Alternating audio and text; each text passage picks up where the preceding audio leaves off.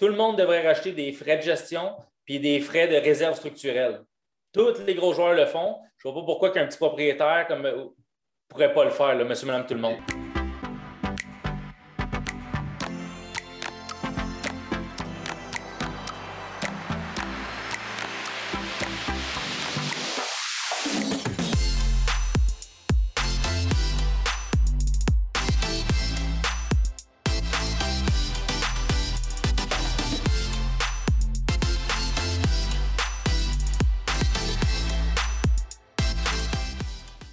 Donc, euh, je souhaite la bienvenue officiellement. On va commencer la séance.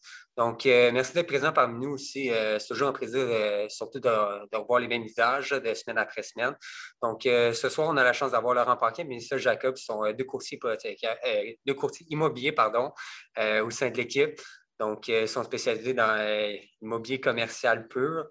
Donc, euh, juste des, quelques petites règles aussi, prendre compte du fait que la séance va être enregistrée pour qu'on puisse la rediffuser sur euh, nos plateformes. Donc, euh, si vous êtes en transaction, juste peut-être garder les, adresses ou des noms, prénoms d'acheteurs, vendeurs confidentiels. mais sinon, on vous invite vraiment à participer aussi. Donc, Messieurs Jacob puis Laurent Paquin vont mettre la table, vont ouvrir le sujet par rapport à l'immobilier industriel ce soir. Puis, par la suite, il y a un bouton réaction en bas de l'écran. Donc, si vous voulez interagir, levez la main. Euh, on va vous donner euh, le droit de parole. Si vous avez des commentaires, des opinions, des remarques, euh, c'est vraiment la place pour le faire. Aussi, c'est vraiment interactif. ce soir, ce n'est pas une présentation, c'est vraiment un mastermind. Donc, mettez-vous dans un mode comme si on était tout autour d'une table, en passionnés d'immobilier, puis on de l'immobilier, des tendances actuelles du marché aussi. ce soir, on va parler d'acquisition, gestion, optimisation de l'immobilier industriel. C'est un super beau sujet. Aussi, il y a des belles choses qui se passent sur le marché présentement. Donc, n'hésitez pas. Sinon, sur ça, je vous souhaite une super belle soirée. Puis, euh, Laurent ça, je vous laisse euh, débuter votre sujet pour ce soir. Parfait. Merci beaucoup, Gabriel. Donc, euh, on a deux sujets qu'on va parler aujourd'hui. On, l'a dit, les mini-entrepôts et les condos industriels. Donc, on va, on va séparer les deux. On va commencer par les mini-entrepôts, puis par la suite, on va, on va aller vers les condos industriels. Donc, je te laisse la parole pour débuter, Laurent. Yes. Merci, Mélissa. Tout d'abord, pour faire un entrée de jeu, pourquoi qu'aujourd'hui, on a choisi les mini-entrepôts euh, puis les condos industriels? C'est parce que c'est deux marchés qui sont extrêmement en effervescence de ce temps-ci. Euh, les mini-entrepôts amènent une grande curiosité chez les investisseurs. C'est pour ça. Puis, bon, par le fil des temps, moi et Mélissa, on a fait plusieurs transactions. On a beaucoup aussi de mini-entrepôts en ce moment, des dossiers en ce moment avec des beaux dossiers. Puis, on a décidé qu'on a souvent beaucoup de questions sur les mini-entrepôts. C'est carrément une niche à part. C'est très niché. Je veux dire, oui, c'est de l'industriel, c'est considéré comme l'industriel, mais ça reste que c'est très niché. Puis, il n'y a pas grand monde qui connaît ça. Fait qu'on s'est dit qu'à soir, on pourrait donner un petit peu d'informations là-dessus. Puis, euh, anytime quelqu'un a des questions, des commentaires, des suggestions, vous levez la main, puis on va vous prendre assez rapidement. Fait que pour commencer, on va y aller avec les mini-entrepôts. Euh, on remarque de ce temps-ci, les mini-entrepôts vont se vendre entre 150 et 200 le prix par pied carré. Qu'on soit dans le Grand Montréal surtout, on peut s'étirer un peu, mais c'est sûr que si on tombe après ça à Québec, c'est un autre marché, Sherbrooke, c'est un autre marché.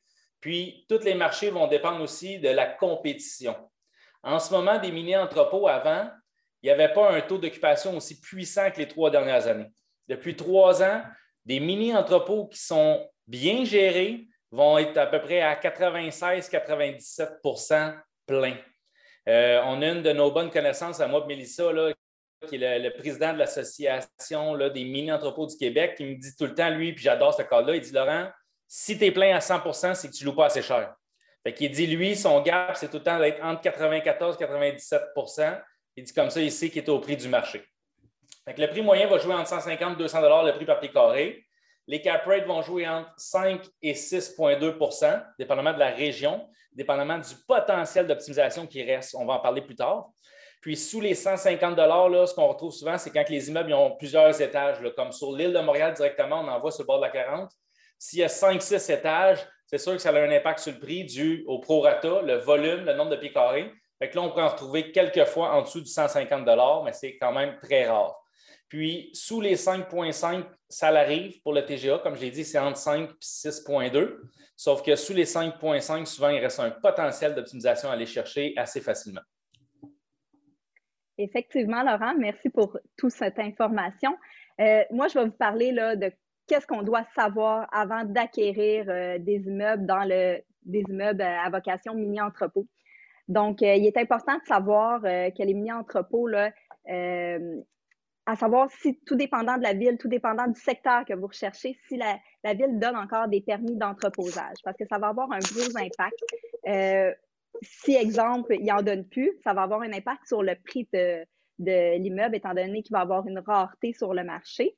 Euh, puis surtout par la suite, exemple que vous voudriez leur vendre aussi, euh, la rareté va être encore plus présente, donc ça va vous permettre d'aller le, vendre peut-être un petit peu plus cher là, pour optimiser. Euh, cela aussi pourrait vous coûter euh, très cher si vous achetez, exemple, un mini-entrepôt, euh, puis qu'il y a encore la possibilité d'avoir des zonages entreposage alentour. Donc, à ce moment-là, vous achetez votre immeuble, peut-être un an plus tard, après que vous avez acheté, il y a un 500 unités qui se, qui construit juste à côté. Ben, à ce moment-là, au niveau de votre clientèle, ça va être différent. Euh, il est bien important aussi, avant euh, d'acquérir un immeuble commercial, que ce soit des mini-entrepôts industriels ou autres, de toujours regarder euh, au niveau de la clé d'usage, à savoir si vous avez le droit d'entreposer. C'est vraiment nerf de la guerre en ce moment, l'entreposage. Donc, bien important de regarder si vous pouvez entreposer. Si c'est un mini-entrepôt, ben, si vous pouvez entreposer à l'intérieur et à l'extérieur. c'est quand même tranquille dans la salle. Est-ce qu'il y a quelqu'un qui a des questions à date ou tout va bien? On n'a pas de questions? OK. Oui, oui, oui.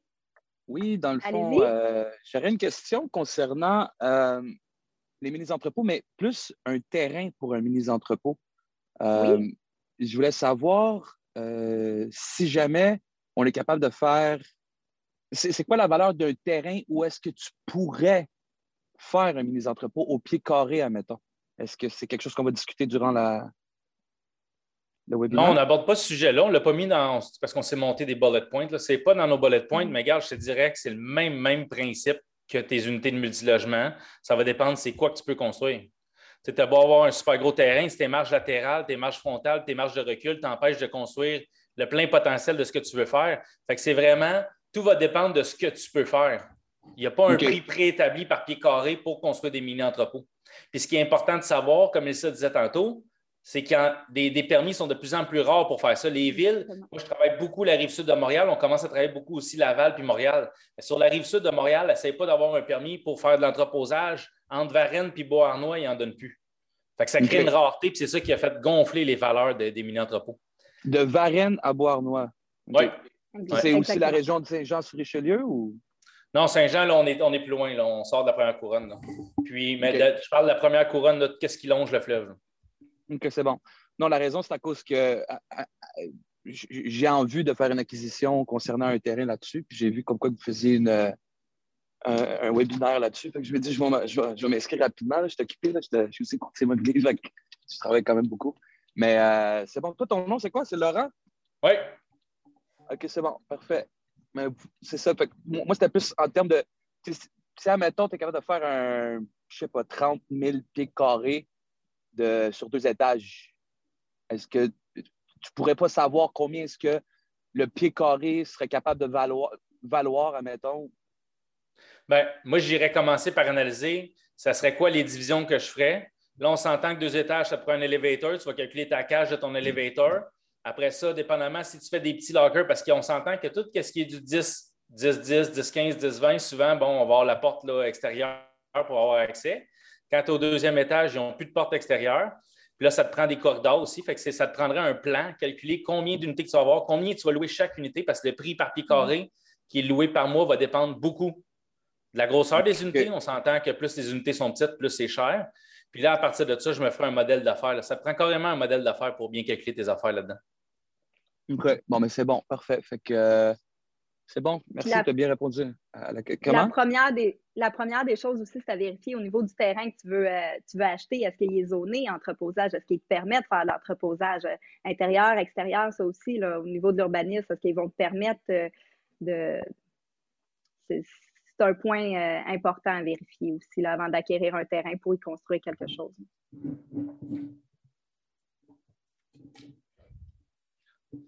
Yes. Fait que tu étais rendu, je pense, à. Oui, donc on va, on va continuer. Est-ce que ça a bien répondu à ta question? Je pense que oui, on a fait pas mal le tour. on va continuer là, par rapport à l'avant, avant l'acquisition, qu'est-ce qu'on doit vérifier. C'est ça aussi. Juste une petite parenthèse, je veux dire merci à Saïd. Merci de. J'aime ça quand le monde participe comme ça, c'est super apprécié. Oui. Yes, sir.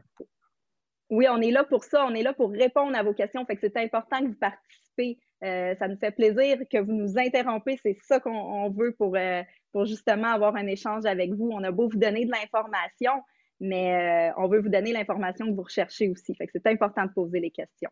N'hésitez pas. Ah, justement, on a quelqu'un, Patrick. Oui, salut, merci pour le café PNML, toujours intéressant.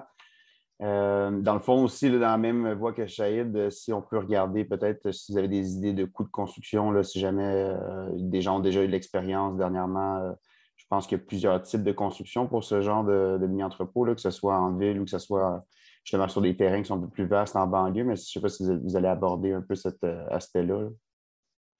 Ce n'est pas, pas vers ce qu'on se dirigeait pour le café de ce soir.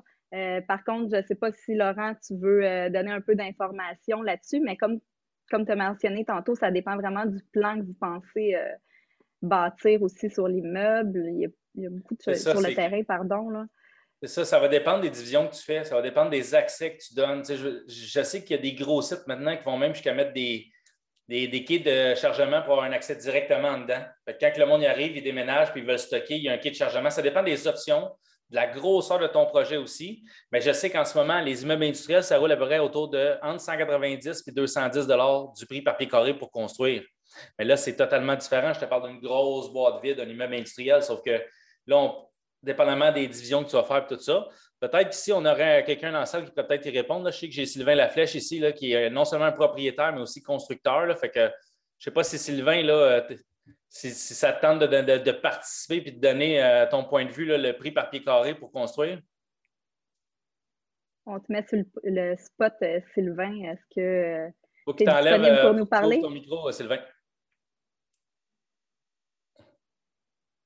C'est sûr que Laurent, je pense que tu fais référence à des bâtisses qui ont comme du 24 pieds d'auteur aussi. Là, fait que je pense pas que c'est le même produit pour du mini-entrepôt, comme tu disais. Non, c'est ça, c'est du cas par cas. Puis même dans l'industriel, encore là, il, y a, du 18 et moins, 18, 24, 24 et plus. Fait que c'est du cas par cas. Vas-y, Sylvain. Laurent. Oui, Laurent? Yes. en attendant, Sylvain, j'ai juste une autre question. C'est quoi la valeur? Comment est-ce que tu peux calculer une valeur d'un mini entrepôt aussi une fois qu'il est complété? Ben, ça dépend si c'est optimisé. Sinon, moi, à chaque fois que je travaille pour les mini-entrepôts, je regarde deux facteurs, la rentabilité et le prix par pied carré faut qu'il y ait une corrélation directement entre les deux.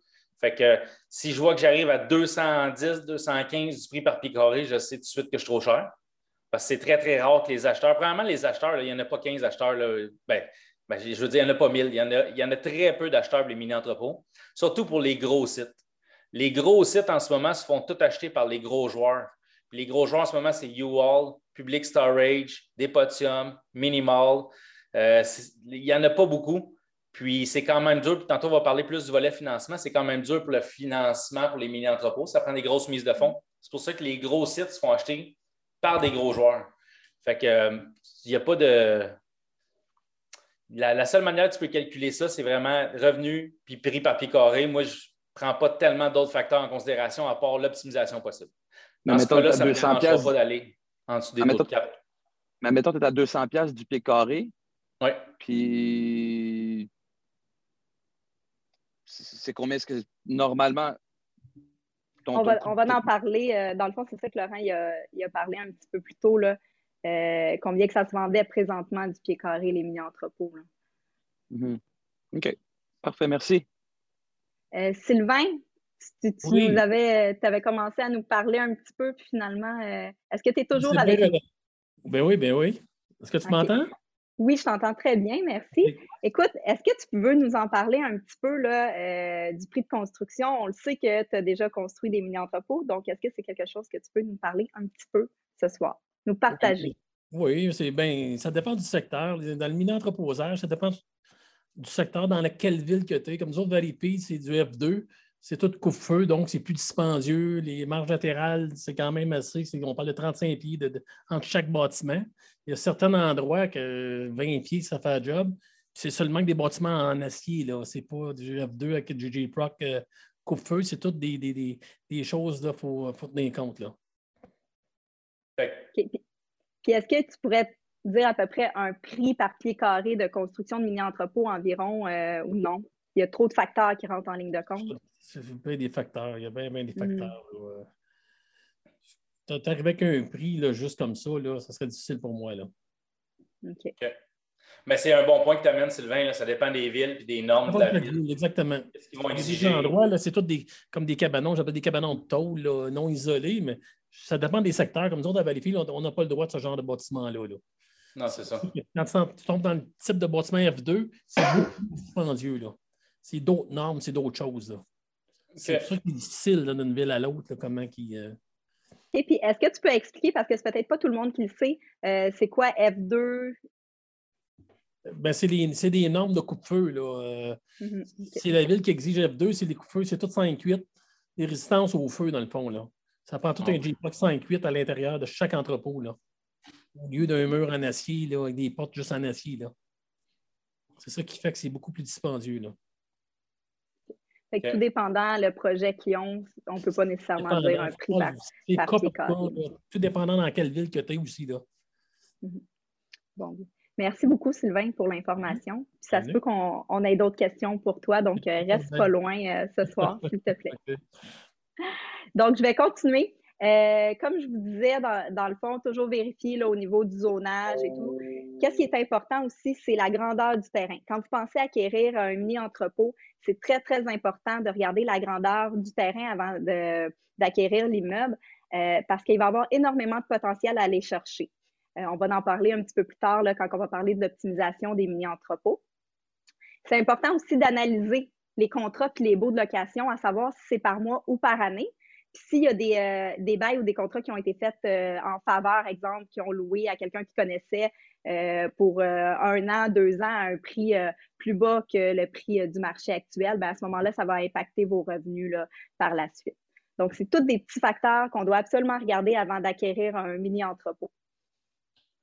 Yes. Je continue avec des petits trucs de gestion. En ce moment, au Québec surtout, là, euh, la plupart, je vous dirais 80% minimum des, opérateurs de mini-entrepôts utilisent tous le même logiciel de gestion qui est Anemone, qui est fait par la compagnie Rocksoft.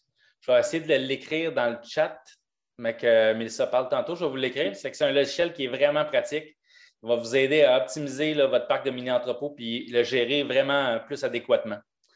Puis bien sûr, là, pour la gestion, c'est vraiment, quant à moi, un must d'avoir une clôture tout le tour de vos mini-entrepôts avec un système à puce. Ça vous permet là, de, limiter le, monde qui rentre, de rendre le site beaucoup plus sécuritaire. Les locataires, ou euh, on peut les appeler comme ça, ils, préfèrent ça, ils savent que les choses sont en sécurité.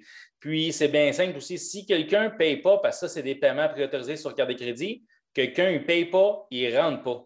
Fait contrairement à tout le multilogement, mais tu ne cours pas après ton argent, c'est eux qui te courent après pour te payer. Ça, c'est un gros plus, honnêtement, pour des mini-entrepôts au niveau de la gestion. Maintenant, comment l'optimiser, Mélissa? Je vais vous donner tous ces trucs-là dans quelques instants. Est-ce qu'on a des questions? Vous êtes silencieux, je trouve. On n'a aucune question dans la salle? Ah, Luigi, je souhaite une question, moi. Ben, moi, c'était pour compléter ce que tu disais tantôt. Moi, j'en ai bâti beaucoup des mini-entrepôts. En rentrant à droite à Napierville, il y, a, il y a trois frères qui ont un immeuble industriel. Ils font de la fabrication de, machinerie agricole. Il y avait du terrain résiduel en arrière. On a fait près de 200 portes de mini-entrepôts. Les autres, ils les faisaient très proches, puis il n'y avait pas de normes coupe-feu. Fait que c'est vraiment la première chose que les gens vont faire qui s'informent, c'est vraiment c'est quoi la, municipalité qui interprète le code euh, d'incendie de quelle manière. Parce que si tu fais juste monter des boîtes là, comme des cabanons avec de l'aspanite, tu t'en sortiras pas pour moins de 240 000 une boîte de 20 portes avec la tôle toute faite. Ça, c'est si tu embauches un charpentier qui va te faire de A à Z. Mm-hmm. Quand même, là, une dalle coulée, tout. Puis la plupart des gars, ils mettent des tuyaux de 16 pouces, puis ils vont passer ça d'une unité à l'autre, puis ils vont mettre une unité pour envoyer la chaleur, puis ils vont chauffer comme ça. Mais ça, c'est pas legit. C'est supposé être giclé, puis chaque, chacune des portes est supposée être compartimentée coupe-feu. C'est pour ça qu'il y en a beaucoup qui vont chauffer avec une dalle radiant. Exact. Ça, c'est de loin l'idéal. Là, je le vois, moi, parce que je vois les dépenses de nos propriétaires. Puis honnêtement, ceux qui chauffent avec une dalle radiant, il y a une grosse différence au niveau des dépenses, contrairement à chauffer avec des fournaises. Ben, c'est au niveau de la revente aussi. au, cas, au du bâtiment, euh, c'est supposé gicler ces bâtiments-là. je ne sais pas comment que les gens y ont fait pour avoir des permis dans d'autres municipalités. Parce que ah, mais ça ne vient pas un droit acquis, ça, Luigi, quand tu l'as déjà fait, là, ce n'est pas giclé, ça ne vient pas un droit acquis, ça? Ben, je me demande un peu, les bâtiments, les bâtiments, il y en a qui ont des bâtiments résidentiels qui ont été convertis par après pour, euh, pour des normes d'incendie. Fait que... Mais euh, moi, je me dirais, si tu es capable de bâtir, euh, puis c'est le minimum requirement, go for it. Oui, c'est ça. Hmm. OK. Merci, Luigi. C'est bon. Merci. Donc, pour optimiser les mini-entrepôts, la première des choses vraiment, là, c'est euh, une façon d'optimiser, c'est d'aller subdiviser des plus grands euh, locaux. Euh, on le sait, plus qu'on rapetisse le pied carré, plus que le pied carré va être vendu cher, plus qu'il y a de pieds carrés, plus qu'il y a un rabais qui s'installe au pied carré. je vous donne un exemple, un local de 10 par 15 ou 15 par 15 va se louer à, à peu près 1,35 à 1,55 du pied carré par mois, tandis qu'un 5 par 10 là, va se louer entre 1,90 ou 2,30 euh, du pied carré par mois. Puis si euh, un 5 par 10 est trop petit là, pour euh, votre client, ben, vous lui en louez 2, 3, mais au moins vous louez à 1,90 ou 2,30 au lieu de 1,35, 1,55. Oui, puis vous allez chercher un. Oui? On le voit de plus en plus, le monde, que c'est tellement plein qu'ils prennent le gros locaux, des 200 pieds, 300 pieds, ils splitent ça en 5 par 10, les clients y arrivent, ils disent oh, mais c'est trop petit, ben regarde, je vais t'en faire deux, c'est tout, je vais t'en faire trois, puis that's Là. Puis mhm. la demande est tellement forte, surtout proche des, centres urbains, qu'il y a beaucoup de condos et d'appartements. Parce que ça devient un locker pour eux, puis ils le gardent à l'année. Ils vont mettre leur bicyclette, leur ski, ils mettent leurs, affaires, puis ils le gardent à l'année. Fait que ça, ça s'en vient très, très populaire, les 5 par 10, mais ça prend du résidentiel en masse autour. Mathieu, tu as une question pour nous. Excuse-moi, j'avais de la musique avec mon micro. Euh, oui, j'ai une question par rapport. Tantôt, tu parlais de regarder les beaux puis euh, un peu inspecter les beaux, les beaux euh, commerciaux standards. On sait un peu ce qu'il y a dedans, mais dans un, dans un bail qui est pour un mini-entrepôt, y a-t-il des clauses spécifiques qu'il faut absolument avoir, des choses qui, qui viennent en tête qui sont vraiment spécifiques au mini-entrepôt? Genre, qu'est-ce qu'ils peuvent entreposer là-dedans? Est-ce que c'est des beaux dans lesquels on inclut toutes les dépenses? Y a-t-il des récupération de dépenses à l'intérieur de ça? Comment ça, comment ça, se, ça se manage un, un bail d'entrepôt? C'est brut, c'est tout, un, tout inclus. Je veux dire, à moins que j'ai vu des exceptions qui cherchaient le chauffage. Là. Ils disaient genre l'unité n'est pas chauffée, si tu veux le chauffage, c'est tant de plus par mois, six mois par année. Fait qu'ils vont couvrir tous les mois qui fait plus froid. Mais quand, on dit, quand Mélissa disait ça tantôt, c'est surtout pour faire attention, parce que des fois, les plus gros locaux, ça va arriver. Il y a plusieurs unités, mais les plus gros, ça peut arriver qu'il y a des propriétaires qui vont louer ça à l'année. Fait que ça, il faut faire attention. C'est moins payant, je vous dirais, les gros locaux, puis les louer sur du long terme aussi. Fait que toi, tu rentres, ton but, c'est l'optimiser, tu veux enlever ce gros local-là, ce gros local-là, pardon, puis mettre tous des petits lockers, puis finalement, tu ne peux pas parce que le propriétaire, pour une ou deux unités, il l'avait loué à l'année. Fait que c'est juste pour ça que Missa disait ça, c'est important de les vérifier. OK, super. Merci. Il y a aussi une autre affaire. Il y a combien, c'est quoi le pourcentage de gros locaux comparativement des petits locaux? Tu dis de faire des 5 par 10, mais tu ne peux pas avoir toute ta cour avec des 5 par 10. Hey, Saïd, si tu peux juste lever ta main quand tu veux parler, ça va être mieux ah, pour l'ambiance pour tout le monde, s'il te plaît. Excuse-moi, je pensais qu'on euh, pouvait parler. Non, il n'y a pas de problème, c'est parce qu'on ne te voit pas. Quand, quand tu ne lèves pas ta main, on ne peut pas savoir c'est qui qui pose la question au début. Je ne vois, pas, vois pas où est-ce qu'on peut lever la main dans mon ordinateur en ce moment. Ah, dans le bas, tu as une, petite image. C'est quoi ta question, Céline? Tu la répéter? Vas-y, vas-y.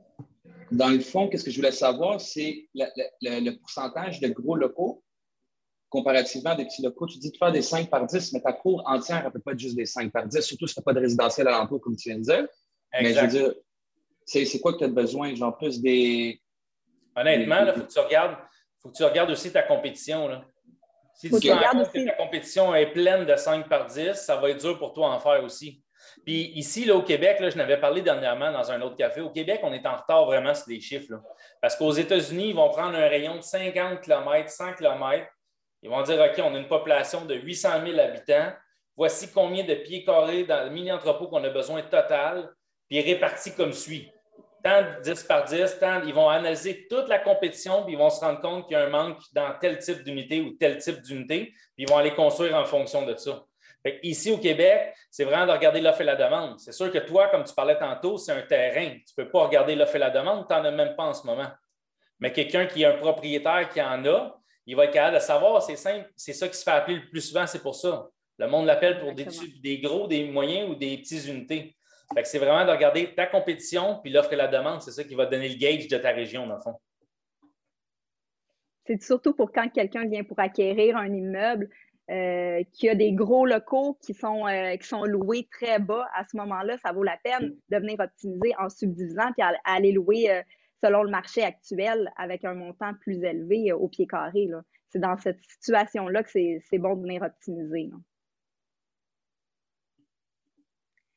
Est-ce que ça répondait à ta question, Saïd? Oui, merci beaucoup, c'est gentil. Oui. Euh, une autre chose qu'on a parlé un petit peu plus tôt, c'est au niveau de la superficie du terrain. Je vous disais que je vous allais euh, vous en reparler.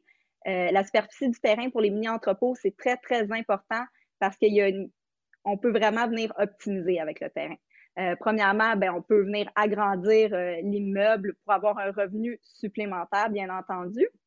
Mais on peut aussi, on voit de plus en plus des, propriétaires qui font l'acquisition de conteneurs afin de louer un espace d'entreposage. Le point positif là-dedans, c'est euh, d'utiliser les conteneurs euh, au lieu d'agrandir au niveau des taxes municipales. Euh, on n'a pas le paiement des taxes municipales sur les conteneurs. on n'est pas chargé. c'est bien entendu qu'il faut toujours vérifier au niveau de la ville la réglementation. Il y a plusieurs villes qui vont exiger que les conteneurs soient amovibles, donc on peut les déplacer. Il va donc être important d'avoir l'équipement nécessaire pour les déplacer sur les lieux. Puis, il est aussi nécessaire d'avoir le zonage qui permet l'entreposage extérieur là, pour avoir les conteneurs euh, sur le terrain. Oui, puis un autre bon, ça, ça c'est un des bons trucs. Mettre des containers, là, très bon point, Mélissa, pour les mini-entrepôts. Mais l'autre point que ça fait, parce que là, on s'entend que c'est l'entreposage non chauffé. L'autre point que ça fait qui est vraiment important pour un vendeur, c'est que toi, tu es vendeur de mini-entrepôts, ton prix par pied carré est peut-être à 200, 210 parce que c'est ce qui va avec ton cap rate. Mais la réalité, c'est que tu veux faire baisser ton prix par pied carré. Puis les containers, on les compte, même si c'est du pied carré non chauffable, on les compte dans le total, fait que ça vient faire baisser ton prix par pied carré, fait que ça fait que c'est plus attrayant pour un acheteur. Au lieu de payer 200, il peut descendre à 160. Oui, on le compte étant donné que c'est du pied carré qui est louable. Exactement. Merci, Mélissa. OK. Euh, la possibilité, bon, ça, c'est un autre. On sait qu'il y a beaucoup, là, ceux qui font des mini-entrepôts, ils ont beaucoup d'entreposage extérieur. Bateau, roulotte, auto, tente roulotte, tout ce que vous voulez. C'est payant, c'est dehors, ça ne vous coûte rien. D'où l'importance, comme Mélissa disait tantôt, d'avoir du pied carré de terrain en masse pour pouvoir louer. Puis là, ce qui est à la mode aussi, c'est rajouter de l'électricité comme service de plus. Fait quelqu'un qui veut optimiser son stationnement extérieur, ben, si on fournit l'électricité, on peut charger un frais supplémentaire. Puis il y en a qui aiment ça, avoir de l'électricité pour le Winnebago l'hiver. La, clientèle est moins présente, je vous dirais, pour ça, mais elle existe pareil. Fait qu'ils peuvent venir l'hiver, bisner dans leur Winnebago, dans leurs affaires, puis ça, ça fait bien leur affaire. Fait que ça, c'est un autre point là, pour optimiser. Ça peut être, ça s'en vient de plus en plus à la mode.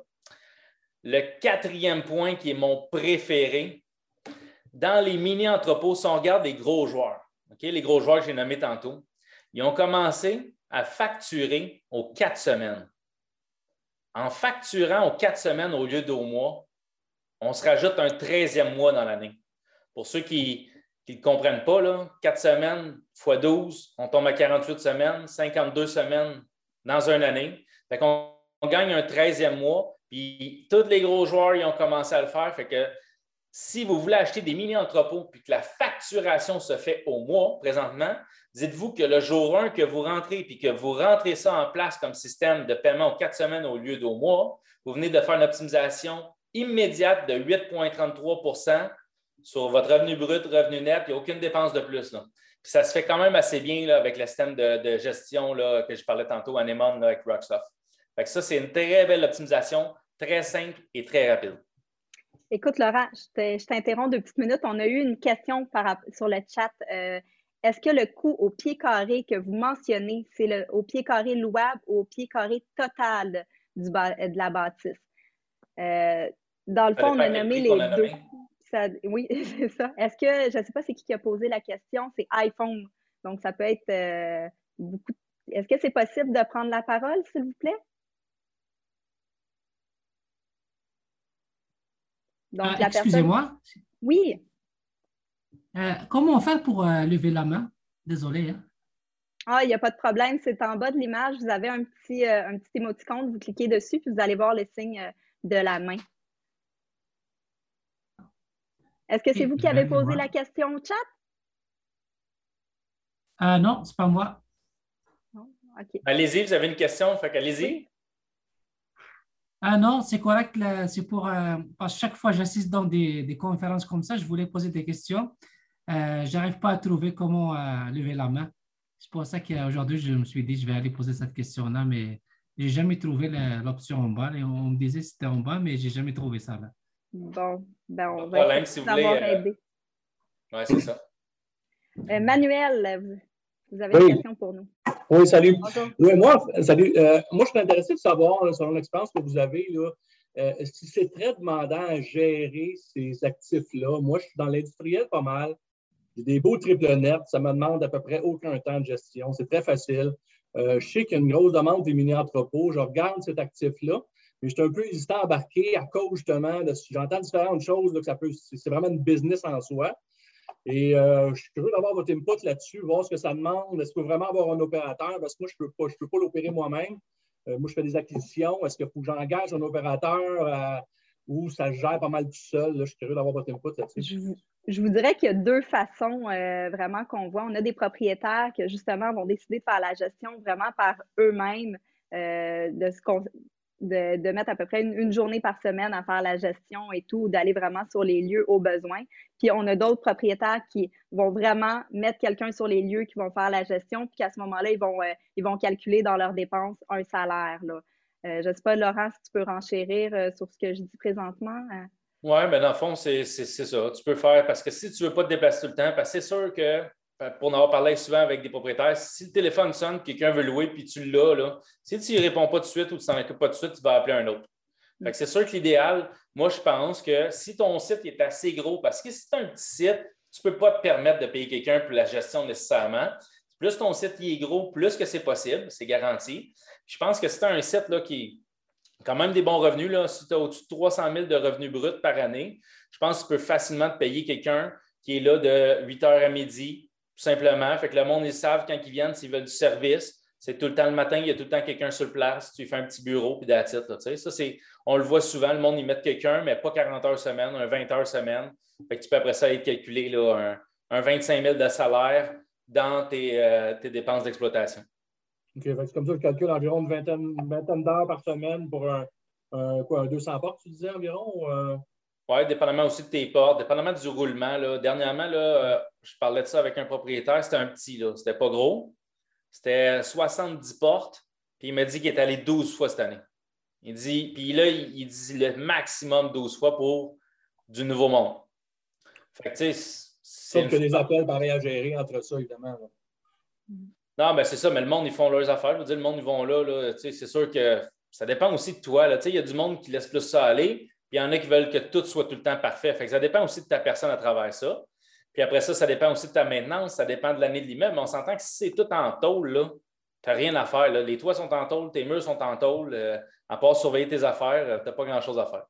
Non, mais moi, c'était plus au niveau du roulement des locataires. Évidemment, il y en a qui restent plusieurs mois, j'imagine des années, mais il y en a qui viennent, qui, qui ça passe, ça revient. j'imagine que le volume d'appels annuels pour, et le changement, même si c'est géré en partie par le logiciel que tu parles, J'imagine que ça demande quand même un minimum de gestion là, pour gérer tout ça. Oui, effectivement, ça dépend. C'est sûr.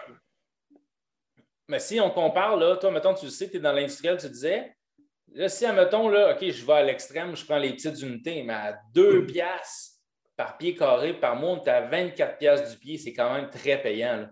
Mm-hmm. Fait que, euh, c'est sûr, c'est brut, là. Oui, je comprends. OK, merci.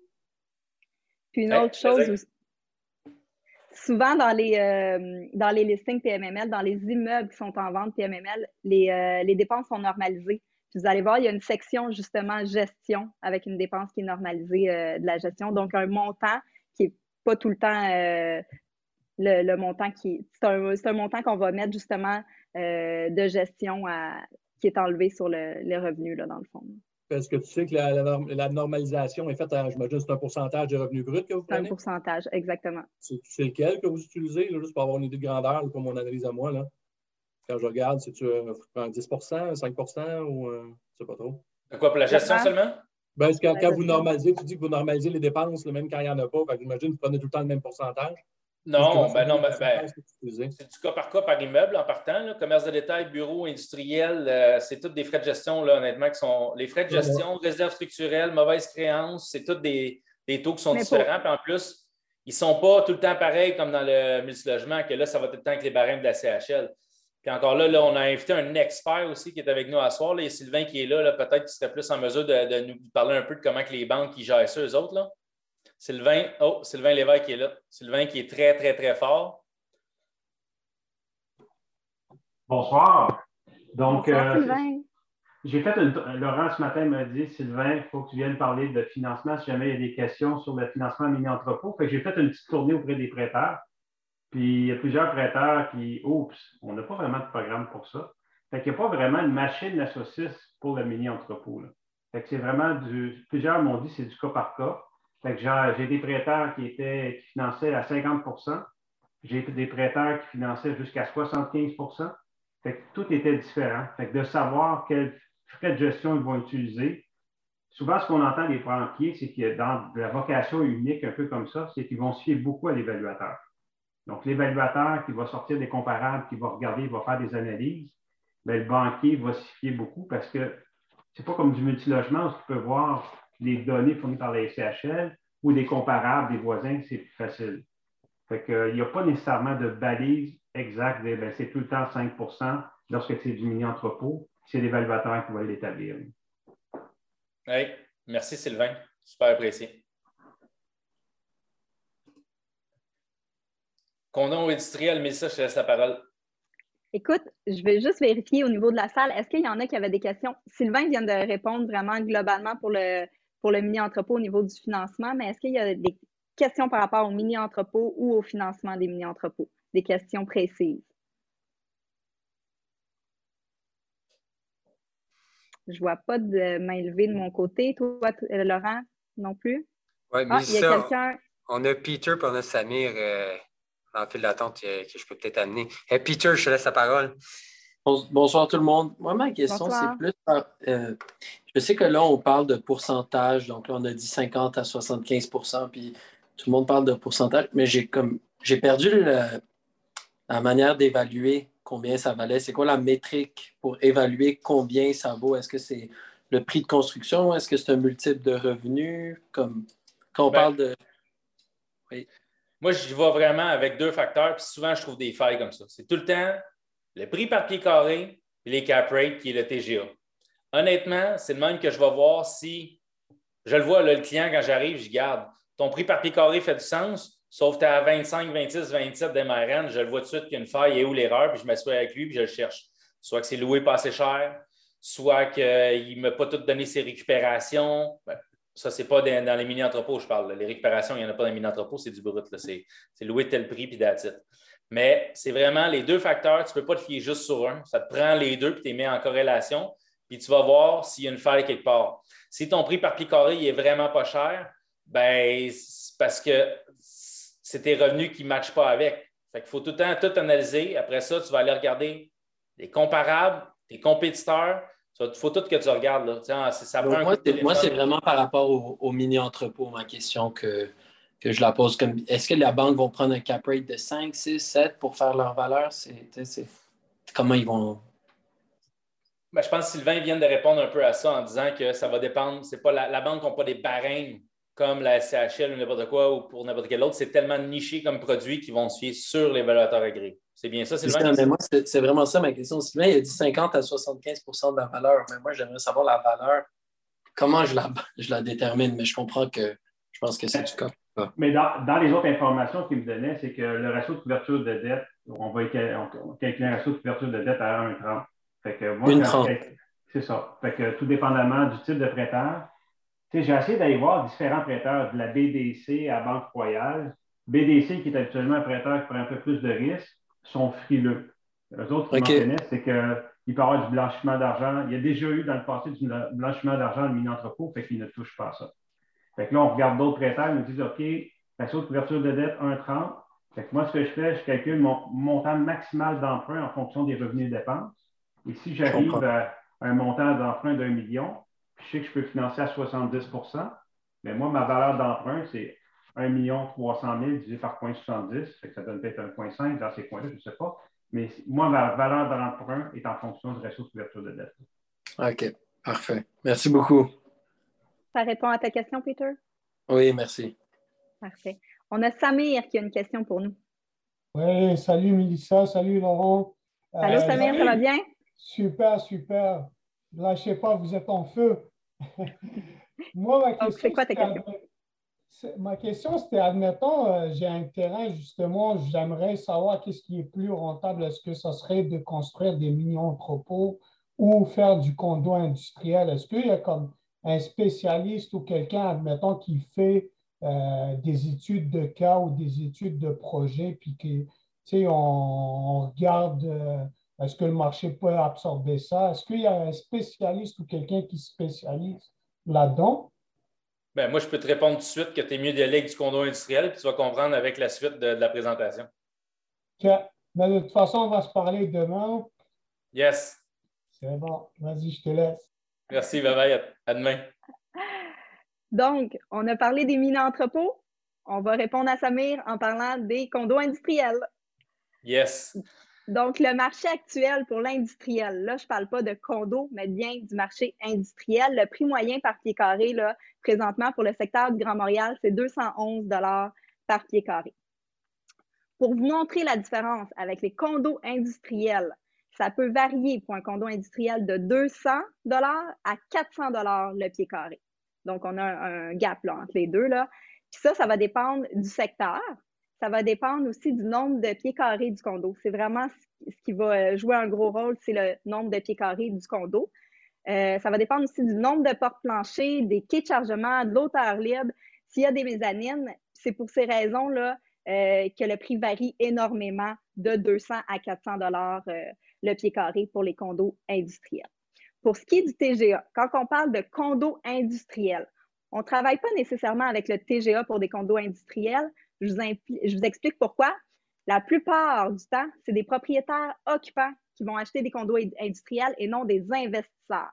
Donc, euh, si on regarderait le TGA, là, ça serait un peu dérisoire, ça serait euh, en bas de 4 de, de, TGA. Ce n'est pas quelque chose qu'on prend en considération pour des condos industriels.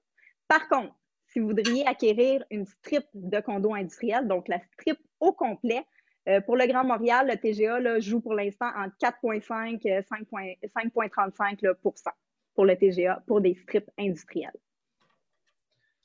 Oui, c'est ça, c'est ça qu'un point important, le monde, ils me disent Voyons, non, 400$, t'es fou, Laurent. Non, non, en ce moment, je suis sur une transaction à 389 le prix par pied carré. Pourquoi? Parce que c'est un condo, là, juste faire un exemple vite, vite, OK? On prend un condo de 1500 pieds carrés, on le met à 300 pièces du pied, ce qui est énorme, 300 pièces du pied, c'est cher. Mais ça revient à 450 000. 450 000, notre bassin d'acheteurs, il est énorme. C'est plein d'entrepreneurs qui n'ont plus de place à la maison dans leur garage, ils ont des trucks là, ils ont ci, ils ont ça. En ce moment, tous les business roulent à 110% En ce moment, des condos industriels, ce n'est pas des farces.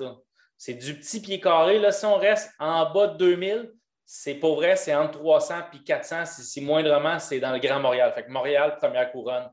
Fait que le prix est hallucinant. Fait que c'est pour répondre un peu aussi à ta question de tantôt. Si tu as à faire les deux, je l'ai dit tantôt, le prix par pied carré des mini-entrepôts va jouer entre 150 et 200. Puis là, le prix du condo industriel, l'idéal dans mon livre à moi, c'est de faire du 1000-1500 pieds. Tu rejoins une plus grosse clientèle. Le monde qui le construit, souvent, ils vont essayer de de s'ajouter. Fait que dans le fond, il y a tellement de grosses demandes qu'ils vont regarder c'est qui les clients. Ils vont signer du 5 ans maximum. Allez pas mettre des options de renouvellement là-dedans. Les options de renouvellement, by the way, ça sert à personne d'autre que le locataire. Puis, ça, c'est euh, de quoi qu'on a remarqué récemment. Là. Tout le monde qui faisait des 5 ans plus options de 5 ans, puis qui n'avait pas mis qu'après le premier terme de 5 ans, ça serait à renégocier selon le marché, Il y en a plein qui sont fait avoir là, dans les dernières années, dans les, surtout les derniers mois.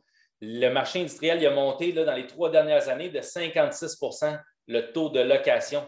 C'est énorme, 56% dont 26% juste dans la dernière année. Quelqu'un qui a signé à 6,5 avec une 6,50 de prix par pied carré, avec une indexation de l'IPC ou 2-3 en ce moment, il est quoi? Il est rendu à 9, 10 piastres, même pas. Il est rendu à 9,25 le prix par pied, quand il pourrait louer là, avec son loyer additionnel en triple net à 16 piastres du pied là, pour des, des, petites superficies. Fait ça, faire attention avec les options de renouvellement. Une autre chose aussi, là, on le voit très fréquemment, la publication de baux. OK? Ce n'est pas avantageux pour un propriétaire que les baux soient publiés, c'est avantageux pour le locataire. Vous, vous n'avez rien à voir avec la publication de bail. Il y en a des fois des locataires qui vont vous demander d'aller publier le bail. Ce n'est pas à vous de faire ça, première des choses. Et deuxième des choses, ça va vous nuire. Fait que jamais, au grand jamais, vous publiez les bails ou les baux pour vos locataires. C'est à eux de le faire. Puis, s'ils publient, ben, à ce moment-là, si vous vendez l'immeuble, ben, le, bail en, vigueur est obligé de rester. Puis, euh, si, exemple, comme là, on le vit là, au niveau du pied carré, tu en as parlé, au niveau de la location, ben, ils ne peuvent pas faire de réajustement, rien. Même s'ils vendent, ils ne peuvent pas décider de mettre les locataires dehors. Le bail est publié. Fait que ça a un impact sur la valeur de l'immeuble aussi. Oui, puis pour revenir un peu aussi à ce que je disais, c'est que de ce temps-ci, justement, à cause de la hausse des taux de location dans l'industriel, il y a beaucoup de locataires qui sont faits sortir de leur local parce que le propriétaire se rendu compte qu'il perdait beaucoup d'argent. C'est ça aussi qui a créé la surenchère aussi pour les petits condos industriels, puis tout le, le pied industriel. Tout le monde veut acheter. L'économie, les taux d'intérêt sont bas. L'économie a, fait une curve en cas. pour, ceux qui suivent un peu l'économie, c'est soit que ça a propulsé ou soit que ça a droppé d'un coup. Euh, c'est une curve là, qui, est nouveau en bourse dû au COVID. Puis, bien sûr, comment effectuer la gestion, on, finit un peu en disant que. Euh, oui. On a quelques questions. J'ai quelqu'un là, dans le chat qui me demande euh, que voulez-vous dire par publier les baux? Euh, dans le fond, c'est que le locataire va, va aller publier le bail au, niveau du, euh, du, registraire, puis ça va faire en sorte que s'il y a un nouvel acquéreur de l'immeuble, il va être obligé de, tenir de prendre en considération puis de continuer le bail qui, était pour l'immeuble. Exactement. je l'explique. C'est des coûts de clair, mais... 50 chez le notaire. Puis c'est au locataire de faire ça. C'est jamais, jamais à l'avantage d'un propriétaire que le locataire il a publié son bail. C'est vraiment pas à l'avantage. C'est facile à vérifier. On va au registre foncier et on vérifie. Si le bail a été publié, on va le voir tout de suite. Ça va être écrit locataire, locataire, qu'on va pouvoir le voir. On a des questions. Donc, j'ai Patrick qui a une question.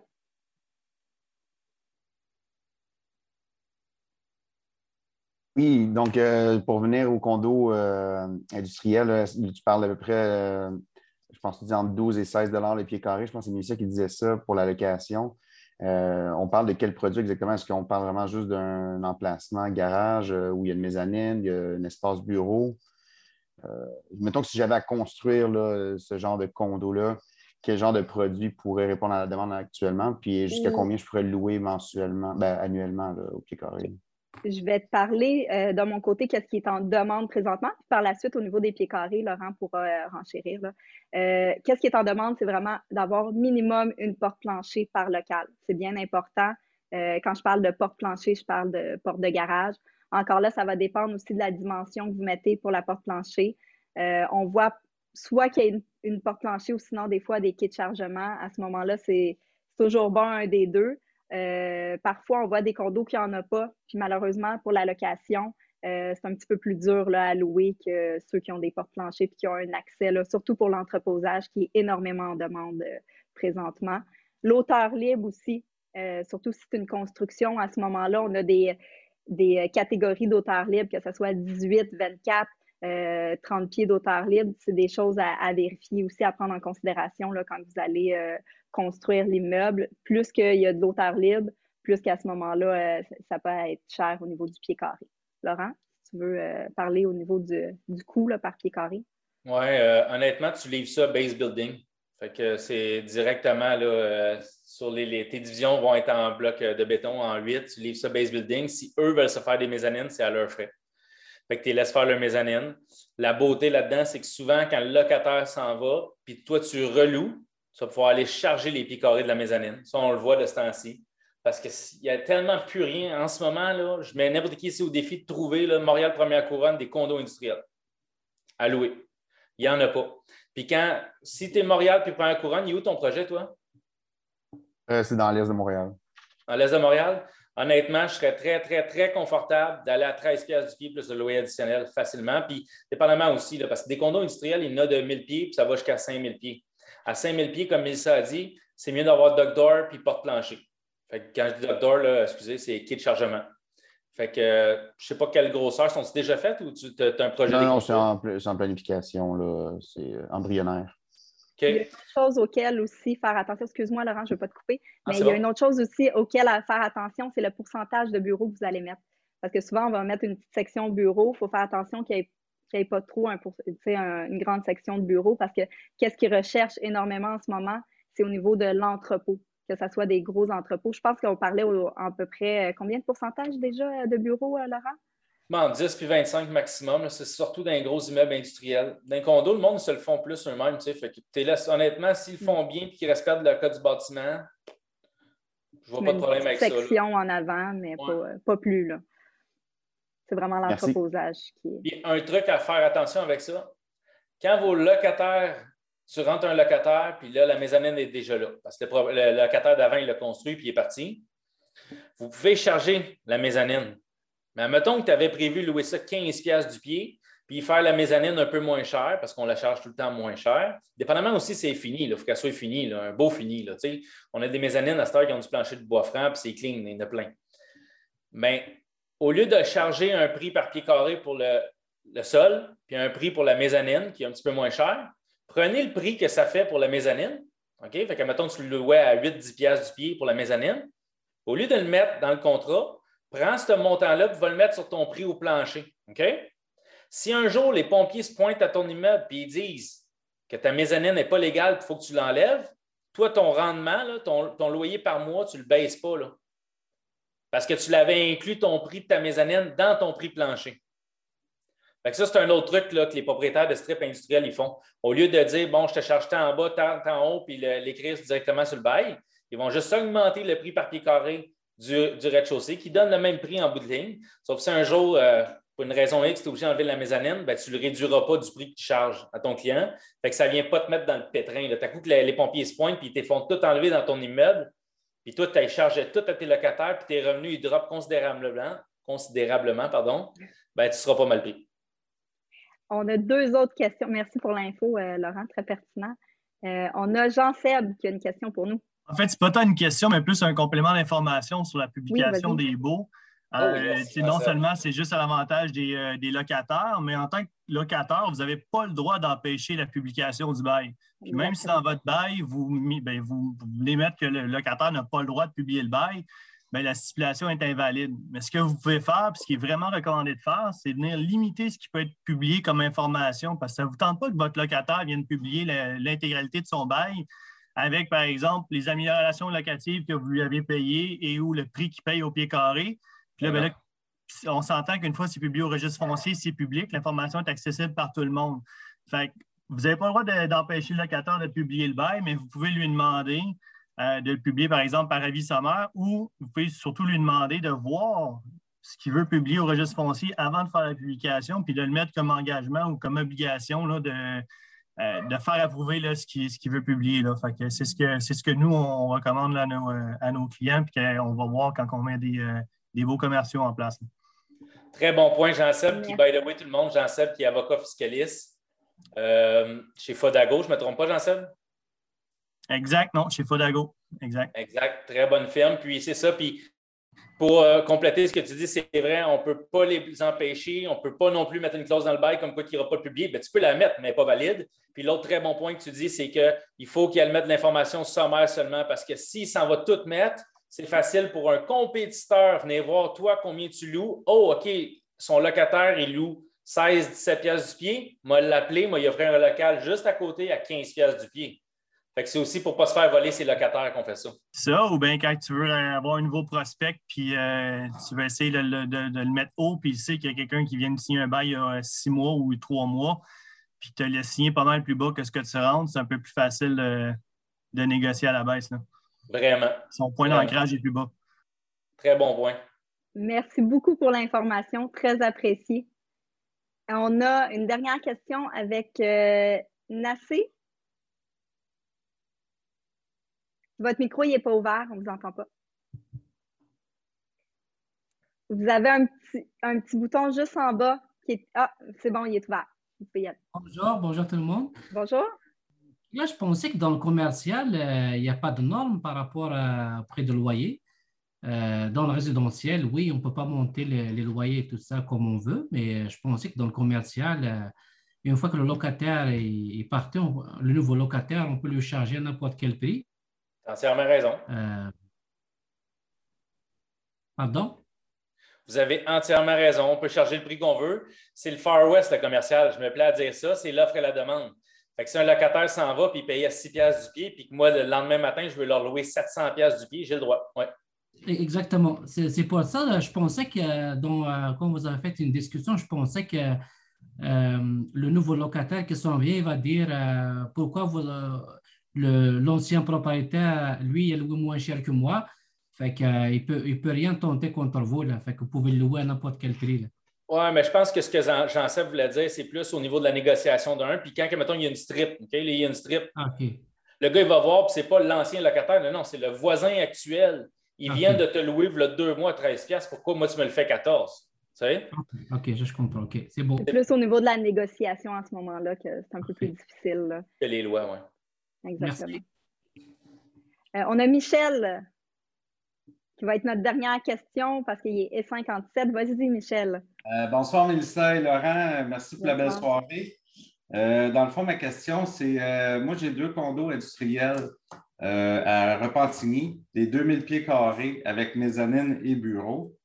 Euh, au niveau de la valeur locative, à combien vous estimez ça? Je sais que tu parlais à, peu près de 13 Je ne sais pas si c'est ça dans mon coin aussi. Valeur locative?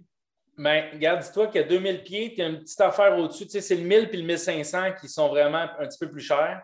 Repentigny, tu vas pouvoir charger là, à peu près, là, je te dirais, ton loyer additionnel est à combien? Qu'est-ce que tu veux dire, mon loyer additionnel? Ben, mettons, là, tu as ton loyer de base, ton loyer additionnel, c'est tes taxes municipales, taxes scolaires, assurance, déneigement, pelouse. Oui. Moi, c'est tout, euh, c'est pas inclus, c'est tout du plus-plus. C'est comme un triple net. C'est ça. Fait que ton loyer additionnel, là, techniquement, un immeuble neuf, on va jouer à peu près dans 2,75, 3 piastres. Un immeuble comme vous, propriétaire occupant, qui n'est pas un REIT, parce que les REITs sont plus intelligents que nous. Je vais vous expliquer pourquoi si j'ai le temps dans deux secondes. Euh, tu devrais être à peu près à 3,25, 3,50. OK? On va avec des fonds d'investissement, ils vont frôler le 4, 4,25 parce qu'eux autres, ils vont inclure des frais de gestion, ce qu'on devrait tout faire dans nos bails triple net. Là. Tout le monde devrait racheter des frais de gestion puis des frais de réserve structurelle. Tous les gros joueurs le font. Je ne vois pas pourquoi qu'un petit propriétaire comme ne euh, pourrait pas le faire, là, monsieur, madame, tout le monde. Fait que ça, c'est un plus. Fait que tu devrais être, là, Repentigny, là, tu devrais être pas mal dans les mêmes eaux. Tu devrais tourner là, à 12 piastres à peu près, pour, vu que c'est du 2000 pieds, 12, 11, 11,50, 12 piastres, plus ton loyer additionnel devrait être 3,25, 3,50 selon moi. OK, parfait. Puis au niveau de la, valeur d'achat, de, mettons que je vendrais cet, immeuble-là, un, un, condo industriel, exemple de 2000 pieds avec mezzanine et bureaux. Il y a quelques questions il y a quelques questions à poser. Est-ce qu'il y a des portes planchées? Est-ce qu'il y a des portes de garage? Oui, une porte planchée 12, 12, par 12, puis la hauteur libre est de 14 pieds. Est-ce qu'il y a une mezzanine? Oui, mezzanine et bureau. Mezzanine sur la moitié euh, de, de, largeur, exemple, puis euh, deux bureaux en avant, exemple. Mm-hmm.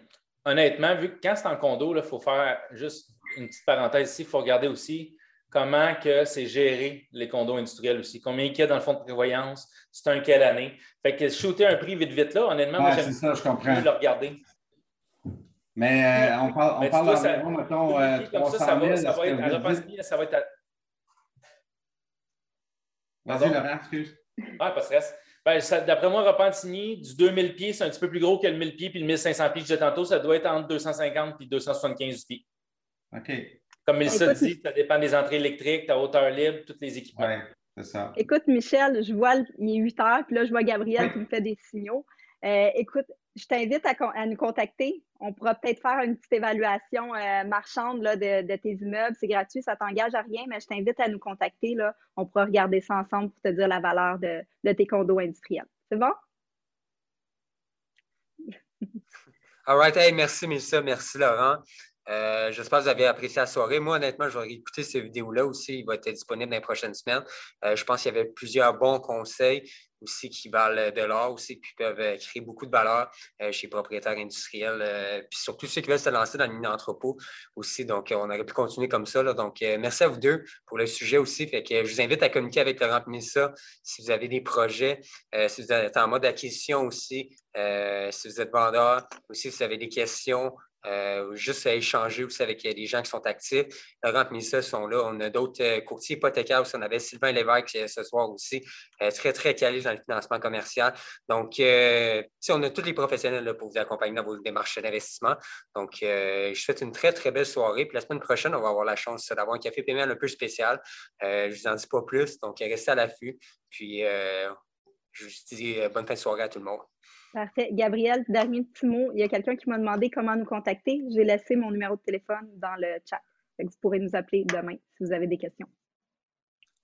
Excellent. Un gros merci. Je vous souhaite une très belle soirée. Merci.